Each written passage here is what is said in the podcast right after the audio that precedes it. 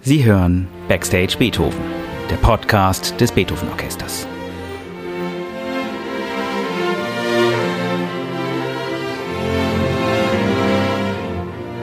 Heute mit Tilman Böttcher.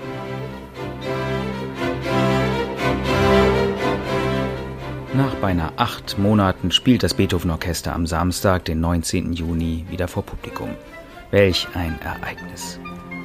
Ein buntes Programm des Wiederauferstehens, in dem wir eine Art Traumreise durch die Welten machen, die wir im letzten Jahr verpasst haben. Wer allerdings glaubt, das werde eine rein melancholische Angelegenheit, der täuscht sich.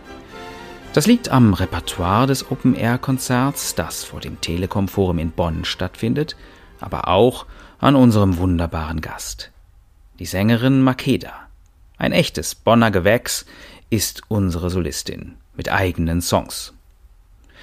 Makeda ist nicht nur Zweitplatzierte beim Deutschland-Vorentscheid zum Eurovision Song Contest, sie sang, tanzte und spielte auch im Whitney Houston Musical in Köln. Sie textet, komponiert und performt, eine wirkliche Vollblutkünstlerin.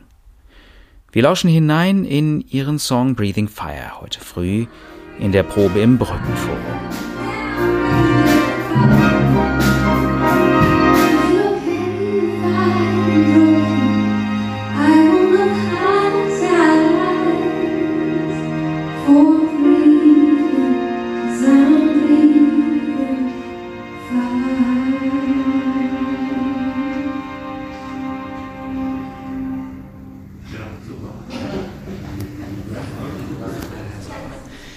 Freitag, 18. Juni. Du kommst gerade direkt aus der Probe, aus der ersten Probe mit dem Beethoven Orchester.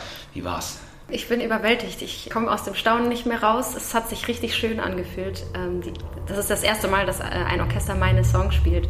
Und deswegen, ähm, ja, es war ein großes Geschenk. Schon die Probe. Allein dafür hätte ich schon gemacht.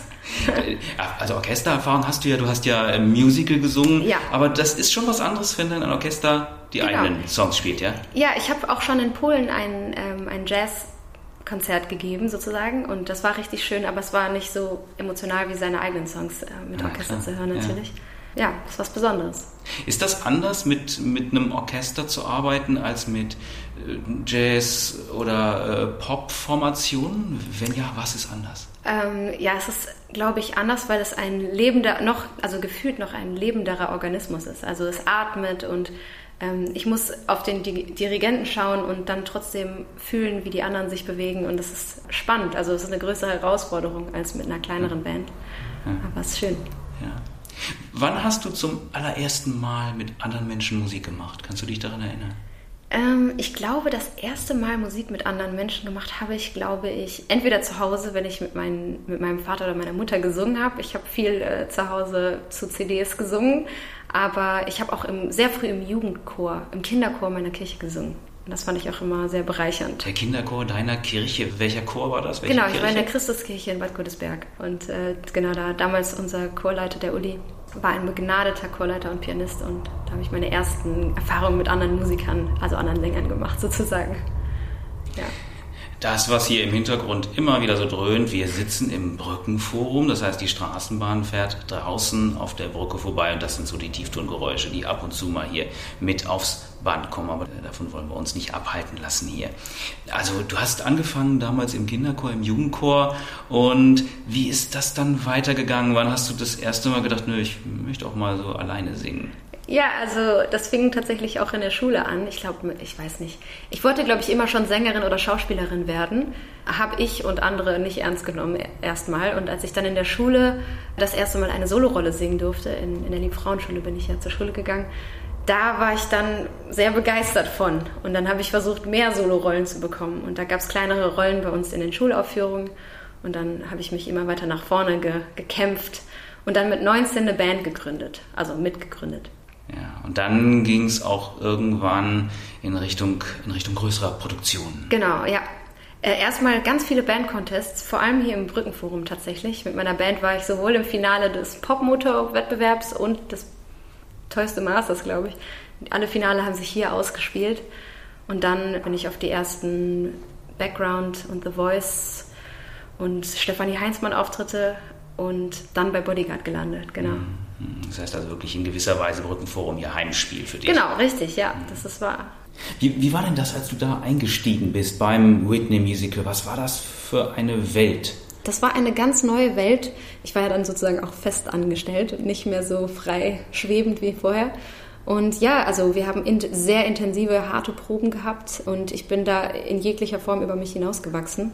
Und deswegen war die Erfahrung auch so wertvoll. Ich konnte vorher nicht gut tanzen, sagen wir mal. Äh, ich habe gedacht, dass ich nicht so gut tanzen und nicht so gut schauspielern kann. Und durch den Prozess habe ich das alles gelernt, also zumindest halt für dieses Musical. Und äh, gesanglich ist meine Stimme auch noch über sich hinausgewachsen. Und ich glaube, dass rückwirkend würde ich das niemals eintauschen, diese tolle Erfahrung, die ich da machen durfte. Wie gut kanntest du Whitney Houston vorher? Wie sehr hast du dich mit ihr beschäftigt auch? Ich weiß noch, dass am Morgen, als klar wurde, dass sie äh, von uns gegangen ist, dass ich äh, kaum zurechnungsfähig war. Ich war nie so ein richtig großer Fan, aber irgendwie die, die einerseits dieses unfassbare Talent gepaart mit dieser Tragik, äh, das hat mich immer schon sehr bewegt und klar, es gibt nur eine Whitney, aber als Sängerin ist es natürlich eine riesige Ehre, zu versuchen, ein wenig von ihren Schuhen, also ein wenig in die Schuhe reinzutapsen. Und ähm, ja, das war für mich ganz besonders. Das ist eine tolle Künstlerin gewesen. Also äh, auch ein Vorbild.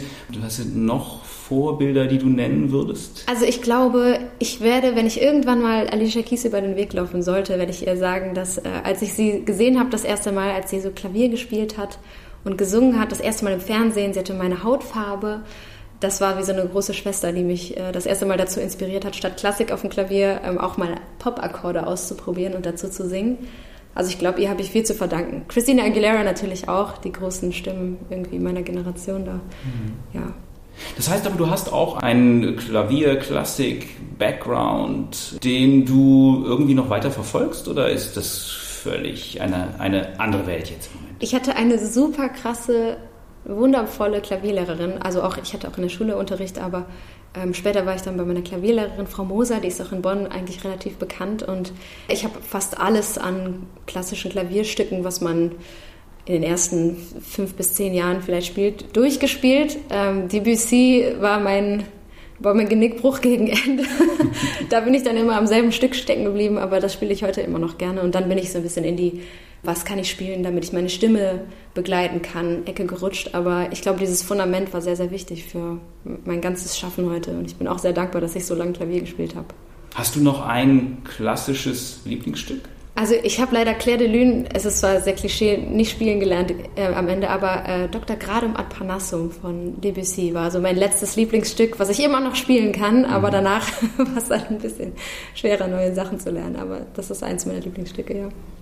Von den Songs, die du mit uns singst, mhm. von diesen vier sehr unterschiedlichen, wunderbaren Songs, welches ist dein Lieblingssong von diesen vieren? Oh, wahrscheinlich ist das so ein bisschen wie zwischen seinen Kindern zu entscheiden.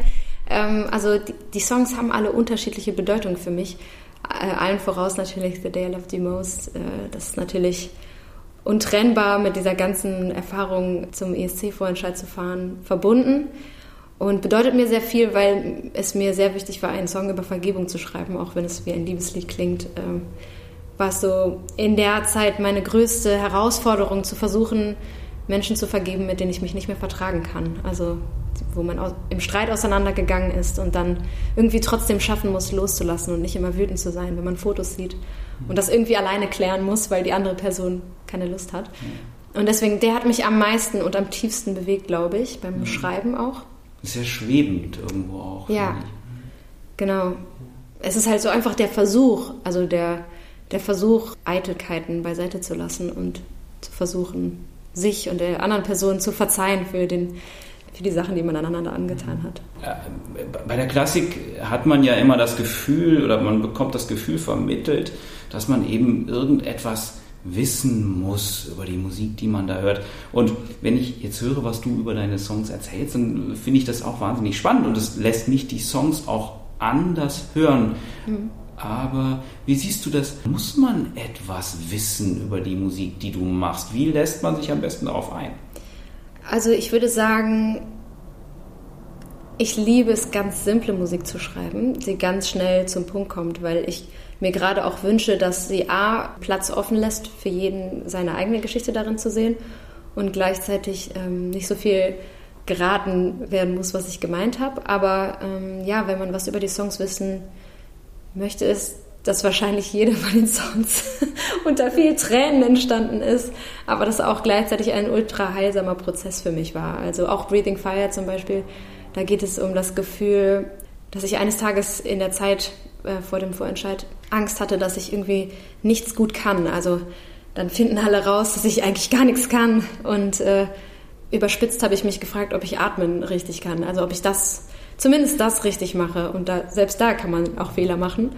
Und ja, es war so diese Auseinandersetzung mit, boah, ich bin total erschöpft und ich glaube, alle werden rausfinden, ich kann das gar nicht, was ich hier verspreche. Und das umzudrehen von, ich atme nicht nur, ich spucke Feuer. Also es ist nicht nur so einfach atmen. Einfach atmen kann jeder. Ähm, und die Songwriter, mit denen ich das zusammen erarbeitet habe, haben mir in dem Moment so geholfen durch diese schwere Phase, dass ich glaube, jeder Song von mir ein Stück von Verarbeitung von schweren Lebenslagen ist. Und ja, hoffe, dass das anderen Menschen dabei helfen kann, ihre Lebenslagen zu verarbeiten. Wie ist das mit der, dem Verbinden von unterschiedlichen Musikstilen? Also wir haben jetzt, du hast, du hast von Klassik erzählt, du hast von Chorsingen erzählt, du hast von dem Prozess erzählt, wie deine Songs entstanden sind. Wie wichtig findest du es, dass unterschiedliche Musikstile zusammenkommen? Oder ist es besser, wenn die eigentlich eher so in ihren Bahnen laufen? Also ich habe so ein bisschen das Empfinden, dass in, in der Musikbranche momentan sehr viel in Schubladen gedacht wird. Und da ich aber einfach, von Natur aus ein Mensch bin, der allein schon zwei Kulturen vereint, auf der trinidadischen Seite komme ich, glaube ich, noch von einer anderen Insel, die ich nie, in, nie mit einbeziehe, weil das einfach dann irgendwann zu viel wird. Ich habe preußischen Ursprung. Äh, das heißt, ich, ich liebe karibische Musik, ich liebe, ich liebe auch sehr poppige Musik, ich liebe Klassik und ich finde es schade, dass es immer so getrennt passiert. Weil ich liebe Jazzkonzerte, ich liebe Popkonzerte und ich kann heulen bei Klassik oder, oder auch vor Freude äh, jauchzen bei klassischer Musik und ich wünsche mir, dass das näher zusammenrückt. Also, dass es total normal ist, dass ich mal ein Jazzkonzert spiele und dann mal mit dem Orchester und dann total Popmusik. Mhm. Irgendwann vielleicht mal ein Heavy-Metal-Konzert, einfach weil es geht. Und ähm, ja, dass diese Freiheit suche ich in der. Okay, ist das schon der Aufruf? Ja. Das ist der Aufruf. Okay, Leute, also wer auch immer vorhat oder sich schon immer wünscht, gewünscht hat, mit Makeda ein Heavy-Metal-Konzert ja, zu machen, das wäre. bitte melden. Genau. Ich habe ich hab mal gelesen, du hättest gesagt, ich bin deutsch und englisch, schwarz und weiß, gleichzeitig laut und leise. Stimmt das? Hast du das gesagt? Ja. Was, was, was ist dir daran wichtig an dieser Kombination? Ja, mir ist einfach wichtig, dass wir äh, erkennen, also zumindest das ist meine persönliche Wahrheit, wir sind facettenreich. Also es, es gibt nicht nur eine Person in uns drin. Und man kann gleichzeitig zum Beispiel sich total für jemanden freuen und gleichzeitig total neidisch sein. Man kann jemanden total lieben und gleichzeitig ein Stück weit ihn auch hassen. Also diese, dieser Dualismus, der in uns ist, den einfach zu akzeptieren, weil wir versuchen so oft so zu tun, als gäbe es die eine Hälfte nicht. Also es wird oft von mir verlangt, dass ich nur eine Seite zeige. Also dass ich, wenn ich äh, in Deutschland bin, dass ich das Gefühl habe, okay, da, da sieht man ganz doll meine Nicht-Deutschheit. Und wenn ich in Trinidad bin, sieht man ganz oft meine nicht-trinidadische Seite. Und eigentlich kann ich ja beides sein. Also bin halt schwarz und weiß und ich bin es auch gleichzeitig. Ich kann die eine Seite nicht ausschalten. Mhm. Und äh, ich denke auf Englisch und dann denke ich auf Deutsch und manchmal denke ich auf Italienisch, weil ich ein halbes Jahr in Italien war und das koexistiert. Und ich wünsche mir eine Welt, wo Koexistieren von unterschiedlichen Facetten noch mehr gefeiert wird. Das heißt also, der, der Begriff Grenze oder Grenzen ist für dich ein wichtiger Begriff? Ja, also ich glaube, ich weiß auch nicht. Gibt es Grenzen, wenn sich Sachen überschneiden? Das ist halt die Frage. Also es kann ja trotzdem Grenzen geben, aber sie überschneiden sich. Das schließt sich zwar eigentlich aus und trotzdem macht es in meinem Kopf Sinn. Also ja, dass sich das halt überlappt ja. und gleichzeitig existiert. Genauso wie jetzt in, in, in unserem Konzert. Ja. Vielleicht am Schluss noch so ein Blick in die Zukunft mit einem ganz kleinen Ausflug noch ins letzte Jahr. Ja. Wie hat sich durch das letzte Jahr dein Verhältnis zu Musik verändert? Es war eine ganz spannende Zeit für mich als Mensch, weil plötzlich sehr viel Druck von mir abgefallen ist, den ich gar nicht bemerkt hatte. Ähm, ich wollte Songs schreiben, ich wollte Konzerte spielen und ich hatte es mit einer Art ähm, Umdrehungszahl versucht in den Gang zu bringen, die mir nicht gut getan hat. Und als dann plötzlich alles wegfiel und ich dann plötzlich total erschöpft praktisch in meinem Kinderzimmer bei meiner Mutter zu Hause erstmal wieder eingezogen bin aus Spaß sozusagen, um meiner Mutter Gesellschaft zu leisten im Lockdown, äh, habe ich gemerkt, wie erleichtert ich war, dass niemand mehr gefragt hat, wann kommt denn jetzt dein Album oder wann, wann passiert das oder wie geht es jetzt weiter, wenn man als Künstler oft dieses Gefühl hat, dass man nur wenn man regelmäßig etwas äh, liefert, was die anderen sehen können, seine Daseinsberechtigung irgendwie zu haben. Und ähm, ja, in der Zeit habe ich mich dann erstmal einfach ausgeruht. Ich war total, irgendwie war ich äh, einfach erschlagen von den Erwartungen an mich selbst und von den anderen. Und ich glaube, das konnte ich echt gut wieder in Gang, also, also wieder runterschrauben und dann Musik mal wieder ganz anders erleben. Ohne Druck, einfach nur weil, weil ich kann. Alleine, weil ich nicht so viel mit anderen Leuten mich treffen darf. Und dann könnte ich mich einfach nochmal neu verlieben. Und ich habe die Zeit wirklich gebraucht. Auch wenn es natürlich total schlimm war, dass alles stehen geblieben ist. Äh, auch für uns Künstler und finanziell das natürlich auch keine super Situation war. Aber gleichzeitig habe ich noch nie so viele Künstler, die sich eine Weile lang gar nicht mehr auf ihre Kunst konzentriert haben, gesehen, die anfingen, endlich das erste Mal ihre eigenen Lieder zu schreiben. Und ich fand das ja so ein Fluch und ein Segen, wieder Dualismus, gleichzeitig diese Zeit zu haben, sich mal damit auseinanderzusetzen und sich nochmal neu zu verlieben, sozusagen. Ja. Was, was wünschst du dir für die nähere Zukunft, was daraus entstehen möge aus dieser merkwürdigen Zeit? Ich wünsche mir, dass Zusammenhalt entsteht. Ähm, ich glaube, uns ist, glaube ich, dann aufgefallen, wie sehr uns die Kunst dann auch in echt fehlt und was es bedeutet, live bei einem Konzert zu sein. Ich glaube, als ich dann nur die Proben für Livestreams hatte mit meinen äh, Mitmusikern, habe ich gemerkt, wow, das macht eigentlich richtig Spaß. Also ich hatte vergessen, wie gut es sich anfühlt, die Musik auch in echt zu machen. Also die Proben zu genießen, auch wenn es Konzert manchmal nicht gab. Äh, allein das Beisein der anderen Musiker zu schätzen und wirklich nochmal in mich aufzusaugen. Weil ich finde, das Musikmachen an sich schon ein, als einen sehr meditativen Prozess. Und der macht so alleine Spaß, aber zusammen macht es einfach nochmal mehr Spaß. Und ich wünsche mir, dass man vielleicht noch öfter dann vielleicht sich mal gegen einen Auftritt entscheidet, der sich nicht so gut anfühlt, aber gut bezahlt und stattdessen dann vielleicht doch noch das kleine Projekt macht, wo das Herz richtig dran hängt und das nicht aus den Augen verliert, dass das wichtig ist, dass man die Sachen macht, wo das Herz dran hängt. Ja, das wünsche ich mir für mich auf jeden Fall und für die anderen natürlich auch. Dann wünsche ich dir ganz viele Projekte, an denen dein Herz hängt und ja. sag schon mal, toi toi toi, einfach für die nächste Zeit. Vielen, vielen Dank. Ich freue mich unfassbar, dass ich morgen spielen darf. Allein, wie gesagt, allein die Probe hat mich schon total erfüllt, deswegen kann eigentlich gar nichts schief gehen. Vielen Dank.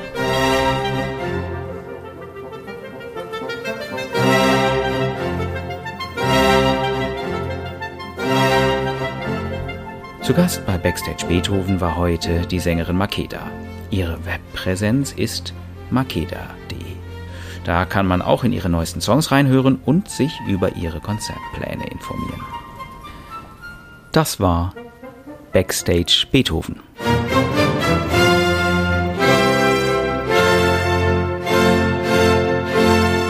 Der Podcast des Beethoven Orchester Bonn.